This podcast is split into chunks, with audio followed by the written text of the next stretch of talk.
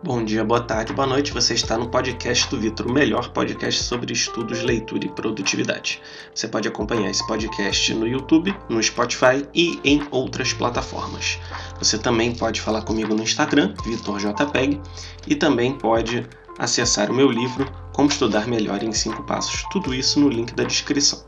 Lembrando, se você estiver ouvindo no YouTube, não se esqueça de curtir e de se inscrever no canal. Agora vamos para o próximo episódio. Fala pessoal, beleza? Tudo bem com vocês? Hoje a gente vai fazer a leitura comentada da carta a Tiago. É engraçado que eu fiz uma leitura comentada do Didaqui, Catecismo dos Apóstolos, e bastante gente ouviu até no, no podcast, eu achei bastante curioso isso. E pensando nisso, eu resolvi trazer também a carta de São Tiago, que foi muito interessante, né? Por mais que não seja um assunto direto de, de do podcast aqui, né, trazer conteúdo religioso, conteúdo assim de fé, eu acho que é uma oportunidade interessante a gente fazer uma leitura comentada para a gente saber como a gente pode ler e refletir sobre os assuntos que a gente está lendo. E como a carta de São Tiago é tão pequenininha, ela vai ajudar muito, né? A gente vai poder fazer uma leitura rapidinha. Imagino que deve demorar uma meia horinha, uns 40 minutos talvez até menos, para que a gente possa ler completamente e fazer algumas reflexões. A carta de São Tiago ela foi escrita né, por São Tiago, e é engraçado que em inglês eles chamam São Tiago de Saint James, né? Então, tipo, James, Tiago, não tem nada a ver, né? Mas tá bom. É, chamam de Tiago, e chamam de James, né? E é a única obra de São Tiago na Bíblia. É, se eu não me engano, São Tiago, depois que Jesus ressuscitou, né? ele foi pregar ali em Jerusalém, por ali. E ele era de origem judaica mesmo. E o legal da carta de São Tiago é que, diferentemente de São Paulo, né, e as cartas de São Paulo são ótimas também, mas as cartas de São Paulo trazem muitas regras, assim. Algumas pessoas até não gostam muito de São Paulo por causa disso, né? Apesar de eu achar belíssimo tudo que ele escreve. Mas São Tiago, ele dá mais umas instruções relacionadas a amor, sabe? Ele não pesa. Ele é tipo como se fosse o policial bom, enquanto Paulo é o policial mau, né? Então é interessante a gente ver essa dinâmica. Então a gente vai começar lendo sem problema nenhum, quando eu achar que é necessário, tá bom? Vamos começar aqui pelo capítulo 1, são só cinco, né? Vamos lá. Tiago, servo de Deus e do Senhor Jesus Cristo, as doze tribos da dispersão. Saudação. Doze tribos da dispersão são as doze tribos de Israel, né, dos judeus. Então ele é de origem judaica e ele fala isso das fala para outros judeus, né? No, no cristianismo do primeiro século tinha uma grande divisão, né? Tinha gente que não aceitava que pessoas que não eram de origem judaica se convertessem ao cristianismo e tal. E ele fala mais diretamente com a tribo é, judaica, mas sem problema nenhum, a gente pode se beneficiar muito. Considerai que a suma alegria, meus irmãos, quando passais por diversas provações, sabendo que a prova de vossa fé produz a paciência. Ou seja, ele fala aqui que é bom a gente ter provações, né? Aquilo que São Paulo dizia. A gente não passa por nenhuma provação que Deus não consiga. É, quer dizer, a gente não passa por nenhuma provação que Deus saiba que a gente não é capaz, né? Então, isso aí faz parte. Mas é preciso que a paciência efetue a sua obra, a fim de serdes perfeitos e íntegros, sem fraqueza alguma. Se alguém de vós necessita de sabedoria, peça a Deus, que a todos dá liberalmente, com simplicidade e sem recriminação, e lhe será dada. Mas peça com fé, sem nenhuma vacilação, porque o homem que vacila assemelha-se à onda do mar levantada pelo vento e agitada de um lado para o outro. E é bem interessante isso aqui, que no Salmo 1 da Bíblia, eles falam que existem dois caminhos, né? Que o homem que segue a Deus, ele é uma árvore fixa, né? Que, que tem as suas raízes bem plantadas, as suas árvores é, dão frutos, e aquela árvore é, sem raiz, sem nada, aquele tronco, ele é quem, quem escolhe não seguir a Deus, porque acaba não tendo raízes, né? Então é bem, bem curioso que ele faz aqui uma outra analogia, né? Quem não segue a Deus é como a onda, né? Que o vento agita de um lado para o outro e a gente acaba se dispersando. E o Ícaro de Carvalho fala, né? A gente confunde muito dispersão, né? O movimento com a direção, né? Movimento, a gente pode ir para lá, para ir para cá, e escolher uma coisa, depois escolher outra. E direção, a gente focado no que a gente está buscando, né? Então, é questão realmente da gente saber o que a gente quer e saber qual caminho seguir, certo? Uh, e aí, aqui, ó, uh, continuando. Não pense, portanto, tal homem que alcançará alguma coisa do Senhor, pois é um homem irresoluto, ao que a gente falou, inconstante em todo o seu proceder mas que os irmãos humildes se gloriem de sua elevação. Olha só que interessante, né? Então ele fala é, justamente isso, né? Da inconstância das pessoas, né? Que, que vão de um lado para o outro, mas pedir a Deus, seguir firme, né? Pedir e fazer por onde, né? Ser constante. E ele fala aqui, mas que os irmãos humildes se gloriem, gloriem de sua elevação. Os ricos, pelo contrário, de sua humilhação, porque passarão como a flor dos campos. Desponta o sol com ardor, Seca a erva, cai sua flor e perde a beleza do seu aspecto. Assim murcha também o rico em suas empresas. Ou seja, ele fala aqui né, que o rico ele acaba focando demais nessa questão de, de prazeres, né, prazeres materiais, enquanto que quem é pobre tenha menos é, suscetibilidade, né?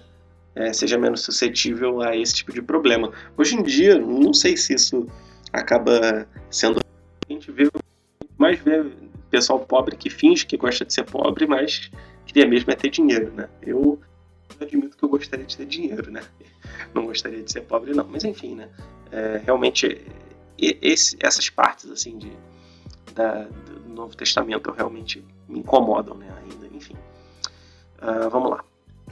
Feliz o homem que suporta a tentação, porque depois de sofrer a provação, receberá a coroa da vida que Deus prometeu aos que o amam. Ninguém, quando for tentado, diga: É Deus que me tenta. Deus é inacessível ao mal e não tenta a ninguém. Cada um é tentado pela sua própria concupiscência, que o atrai e alicia. Ou seja, a gente ah, falar porque Deus permite que eu faça isso, sendo que na verdade somos nós que acabamos fazendo isso, né? E a gente tem que entender que o amor de Deus é, na verdade, né, o amor de Deus é esse sair de cena, deixar que a pessoa decida, né? É, tem um material do Italo Marcilli que fala perfeitamente sobre isso, então é muito interessante. É, ou seja, o amor de Deus é o amor que dá liberdade, não é o amor que controla, né? Então ele permite que a gente se sinta tentado, né? E aqui concupiscência são é a vontade que nós temos de prazeres mais baixos, né? A concupiscência, depois de conceber, dá a luz ao pecado e o pecado, uma vez consumado, gera morte. Não vos iludais, pois, irmãos, meus muito amados. Toda dádiva boa e todo dom perfeito vem de cima, descem do Pai das luzes, do qual não há mudança, nem mesmo aparência de instabilidade. Por sua vontade é que nos gerou pela palavra de verdade, a fim de que sejamos como que as principais das suas criaturas. Já os sabeis, meus diletíssimos irmãos, Todo homem deve ser pronto para ouvir, porém tardo para falar e tardo para se irar. Olha só que interessante, né? A gente tem que ouvir e só depois de ter ouvido adequadamente a gente tenta falar alguma coisa e só depois de muito tentar falar a gente se ira, né? Porque assim, a ira, por mais que seja um pecado capital, né, uma tendência ruim, a gente às vezes tem que usar da ira, né? Tem que tem que ser bravo para falar as coisas, porque às vezes as pessoas só entendem dessa forma, né? Você vê ali Jesus expulsando as pessoas do templo com um chicote, poxa, porque ele achou necessário, como medida emergencial, né? Porque a ira do homem, aqui ó, porque a ira do homem não cumpre a justiça de Deus, certo?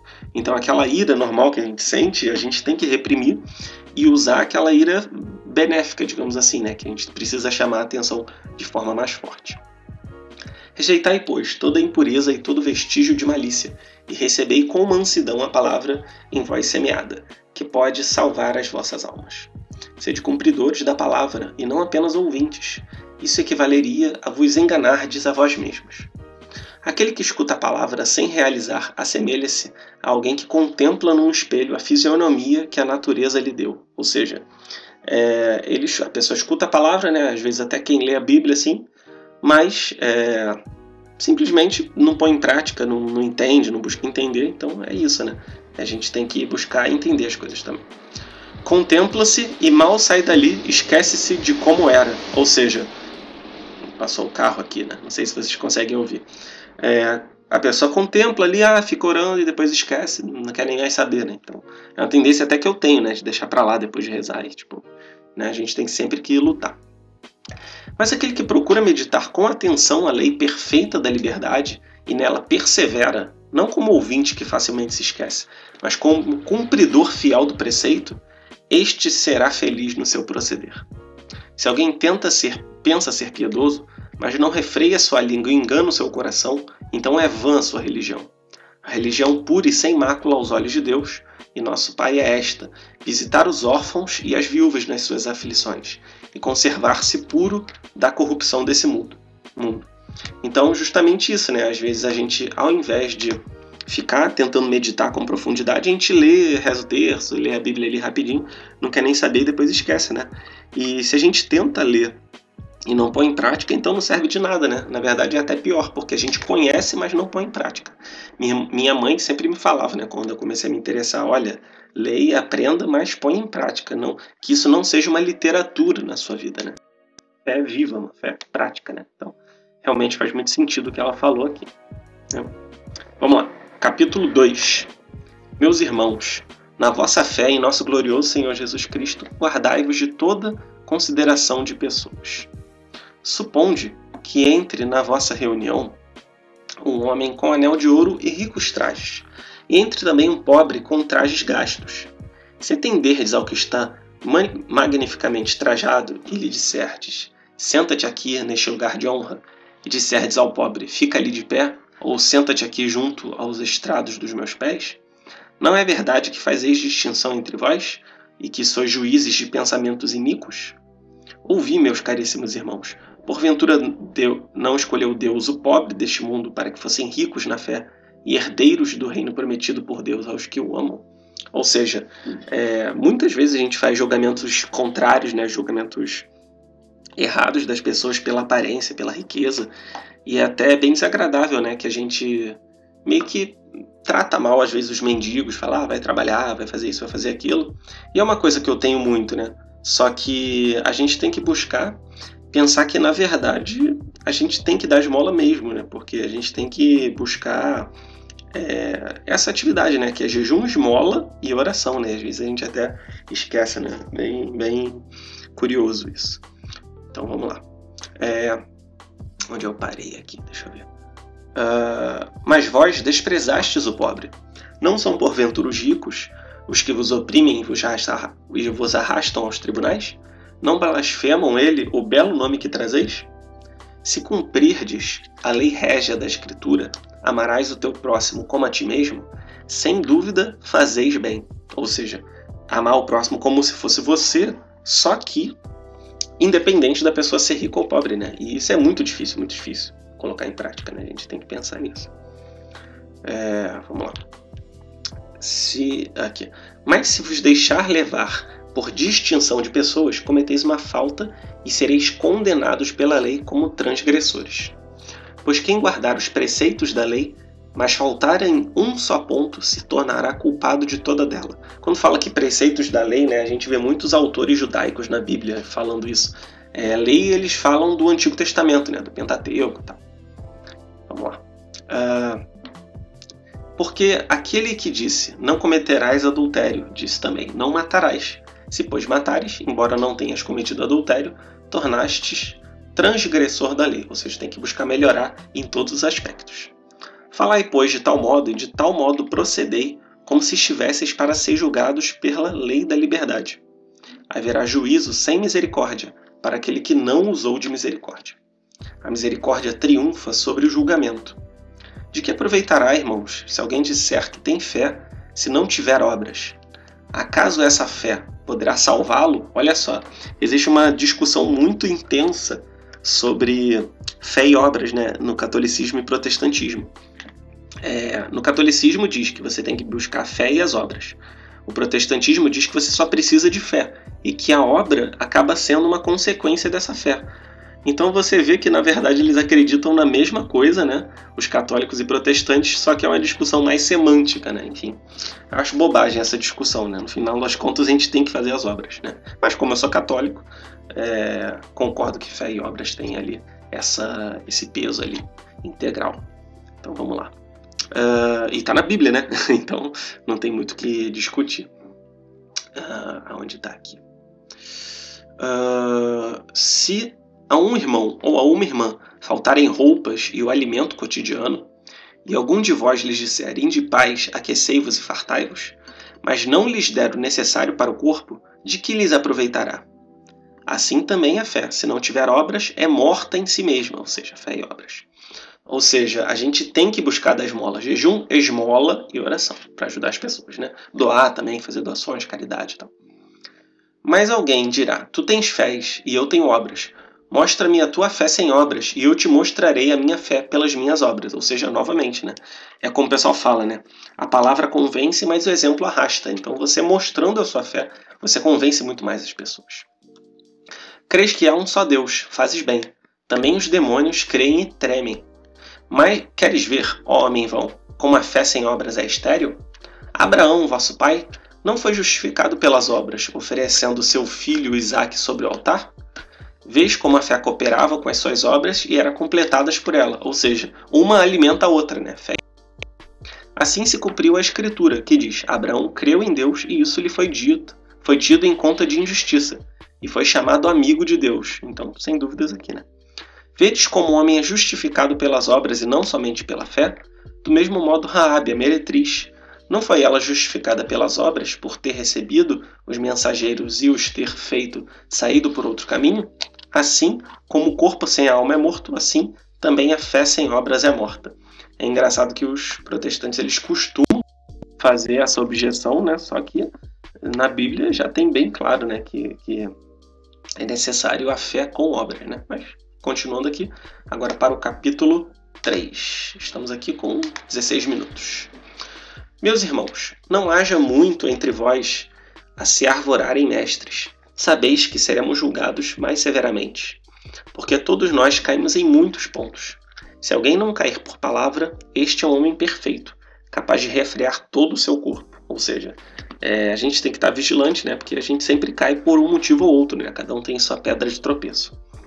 Quando pomos o freio na boca dos cavalos, para que nos obedeçam, governamos também todo o seu corpo Vede também os navios, por grandes que sejam, e embora agitados por ventos impetuosos, são governados por um pequeno leme à vontade do piloto.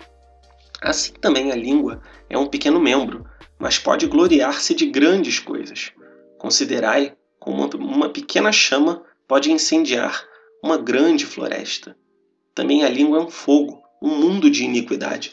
A língua está entre os nossos membros e contamina todo o corpo e sendo inflamada pelo inferno, incendeia o curso da nossa vida. Então, uma coisa até que, que eu venho notado, né, é que quando eu deixo de fazer comentáriozinhos assim de maldosos, de humor negro, parece que é o melhor em tudo, né? Então, realmente é isso, né? Às vezes a gente fica falando piadinha, falando gracinha e quando acaba vendo já tá fazendo um monte de besteira, né? Todas as espécies de feras selvagens, de aves, de répteis e de peixes do mar se domam e têm sido domadas pela espécie humana. A língua, porém, nenhum poder, nenhum homem a pode domar. É um mal irrequieto, cheia de veneno mortífero. Com ela bendizemos o Senhor nosso Pai, e com ela amaldiçoamos os homens, feitos à semelhança de Deus. De uma mesma boca procedem a bênção e a maldição. Não convém, meus irmãos, que seja assim. Porventura, lança uma fonte por uma mesma bica água doce e água amargosa? Ou seja, aquela pessoa, né, que, que às vezes está falando uma coisa boa e em outro momento está fofocando, está falando besteira, né? Acaso, meus irmãos, pode a figueira dar azeitonas ou a figueira dar figos? Do mesmo modo, a fonte de água salobra não pode dar água doce. Ou seja, a gente tem que escolher. A gente vai falar coisas boas ou vai continuar fofocando, falando mal das pessoas? Quem dentre vós é sábio e inteligente? Mostre com bom proceder as suas palavras, repassando de doçura e de sabedoria. Mas se tendes no coração um ciúme amargo e gosto pelas contendas, não vos glorieis, nem mintais contra a verdade. Essa não é a sabedoria que vem do alto, mas é uma sabedoria terrena, humana, diabólica. Ou seja, a gente às vezes tem uma sabedoria terrena que, que quer ali né, é, buscar fofocar, o que está acontecendo, e a gente se afasta de Deus pela língua. Né? É como Jesus fala, né? a boca fala do que o coração está cheio. A gente tem que buscar é, preencher o nosso coração e falar coisas melhores. Uh, onde houver ciúme e contenda, ali há também perturbação e toda espécie de vícios. A sabedoria, porém, que vem de cima é primeiramente pura, depois pacífica, condescendente, conciliadora, cheia de misericórdia e de bons frutos, sem parcialidade, sem fingimento. O fruto da justiça semeia-se na paz para aqueles que praticam a paz. Ou seja, esse capítulo falou sobre a função né, da nossa fala, da nossa língua para a nossa santificação. É, esses capítulos agora são menores um pouco, né? Capítulo 4. De onde vêm as lutas e as contendas entre vós? Não vêm elas de vossas próprias paixões, que combatem em nossos membros, em vossos membros? Cobiçais e não recebeis. Sois invejosos e ciumentos, e não conseguis o que desejais. Litigais e fazeis guerra, não obtendes porque não pedis. Pedis e não recebeis porque pedis mal, com o fim de satisfazer as vossas paixões. Então, às vezes, a gente pede a Deus as coisas, né? Mas aquilo não é para nossa edificação. Pode acabar atrapalhando a gente. Então, é, sei lá, riqueza, poder. É, às vezes a gente pede uma pessoa, mas não está pronto para ela. Então, faz parte, né? Adúlteros, não sabeis que o amor do mundo é abominado por Deus? Todo aquele que quer ser amigo do mundo constitui-se inimigo de Deus. Então eu lembro que um padre até já falou uma vez, né? Que uma pessoa foi se confessar e falou: Ah, padre, é, eu me dou muito mal com meu marido, mas eu tô com essa pessoa e nossa, eu sei que Deus separou essa outra pessoa. Ou seja, ela estava achando que Deus mandou um amante para ela. Pelo amor de Deus, aonde, aonde esse mundo vai parar? Né? Enfim. Ou imaginais que em vão diz a Escritura: Sois amados até o ciúme pelo Espírito que habita em vós? Deixa eu ver se eu entendo aqui. Não sei se eu entendi muito bem, mas enfim. Deus, porém, dá uma graça ainda mais abundante. Por isso ele diz: Deus resiste aos soberbos, mas dá sua graça aos humildes. Né? Aqui trecho de Provérbios e também do Evangelho de Lucas, né? que Nossa Senhora cita é, no, durante o Magnificar, aquela oração que ela faz. Sede submissos a Deus, resisti ao demônio, e ele fugirá para longe de vós. Aproximai-vos de Deus, e ele se aproximará de vós.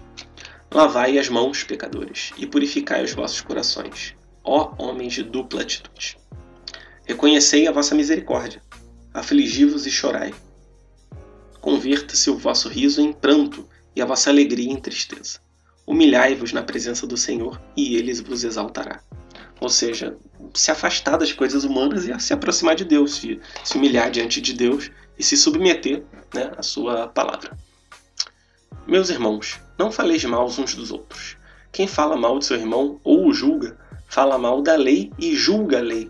E se julgais a lei, já não és observador da lei, mas seu juiz. Olha só que interessante. É, a, a, gente tem o catecismo da igreja, né? E os protestantes têm também o seu código de condutas. E às vezes a gente fica julgando as pessoas sobre aqueles critérios, né? Sobre aqueles critérios. Sendo que, cara, a gente erra também sobre vários outros critérios, né? Então, sei lá, às vezes você não fofoca, mas você peca contra a castidade. Poxa, você vai julgar os outros com a trave no seu olho, né? Como diz Jesus. Então, poxa, deixa isso pra lá, pelo amor de Deus. Cada um vigia o outro, mas com caridade, né? É, tenta falar em, em, particular ou reza pela pessoa ao invés de ficar julgando todo mundo, especialmente em rede social, né? Não há mais que um legislador e um juiz, aquele que pode salvar e perder. Mas quem é tu que julgas o teu próximo? Aí, novamente. Agora dizeis: Hoje ou amanhã iremos a tal cidade. Ficaremos ali um ano, comerciaremos e tiraremos o nosso lucro. Entretanto, não sabeis o que acontecerá amanhã.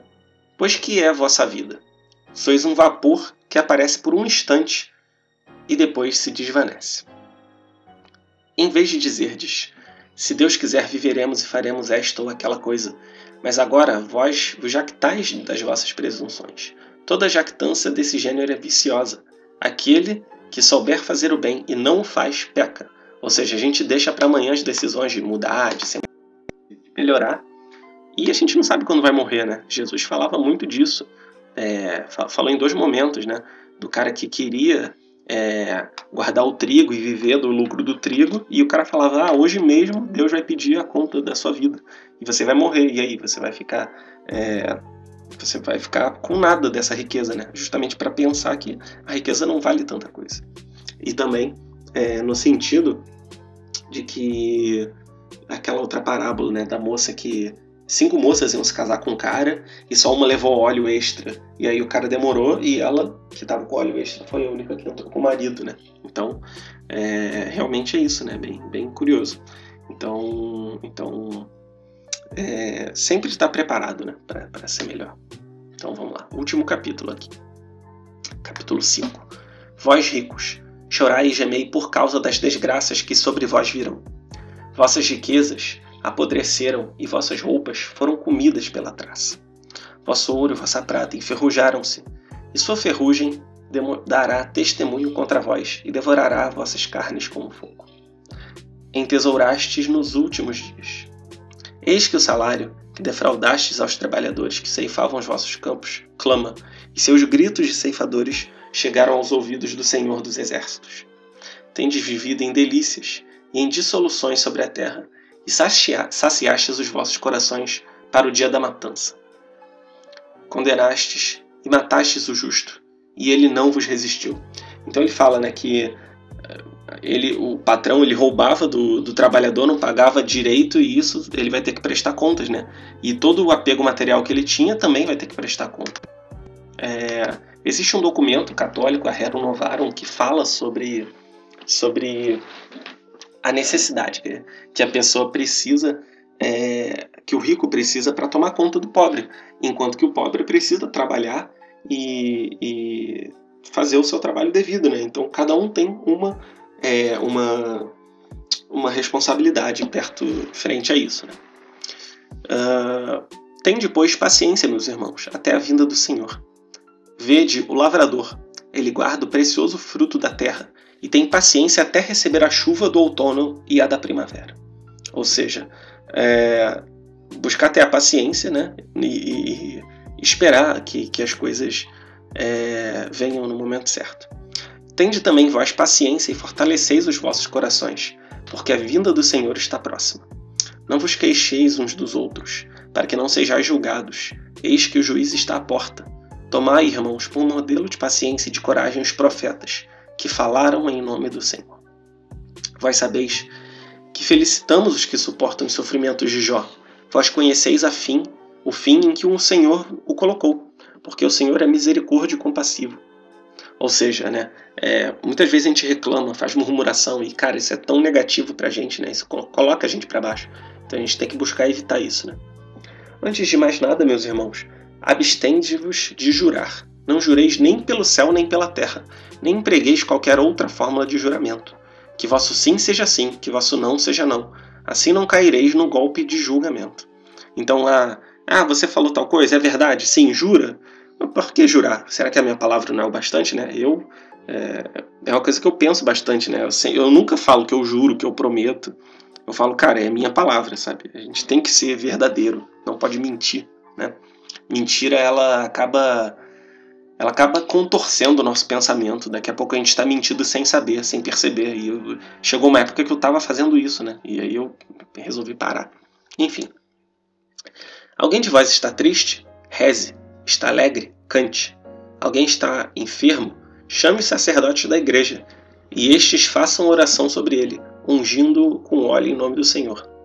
A oração da fé salvará o enfermo, e o Senhor o restabelecerá. Se ele cometeu pecados, lhe serão perdoados. Ou seja, já estão falando aqui de confissão, né? De, de confissão, de perdão dos pecados e tal. Confessais os vossos pecados uns aos outros, e orai uns pelos outros para serdes curados. A oração do justo tem grande eficácia, ou seja, uma pessoa próxima a Deus, ela é, tem muito, muito poder né, frente ali a, a Jesus. Elias era um homem pobre como nós e orou com fervor para que não chovesse sobre a terra, e por três anos e seis meses não choveu. Orou de novo, e o céu deu chuva, e a terra deu o seu fruto. Meus irmãos, se alguém fizer voltar o bom caminho algum de vós que se afastou para longe da verdade, saiba: aquele que fizer um pecador retroceder do seu erro, salvará sua alma da morte e fará desaparecer uma multidão de pecados. Poxa, é muito interessante, né? Porque Deus permite que, mesmo a gente errando bastante, a gente consiga fortalecer a fé das pessoas, né?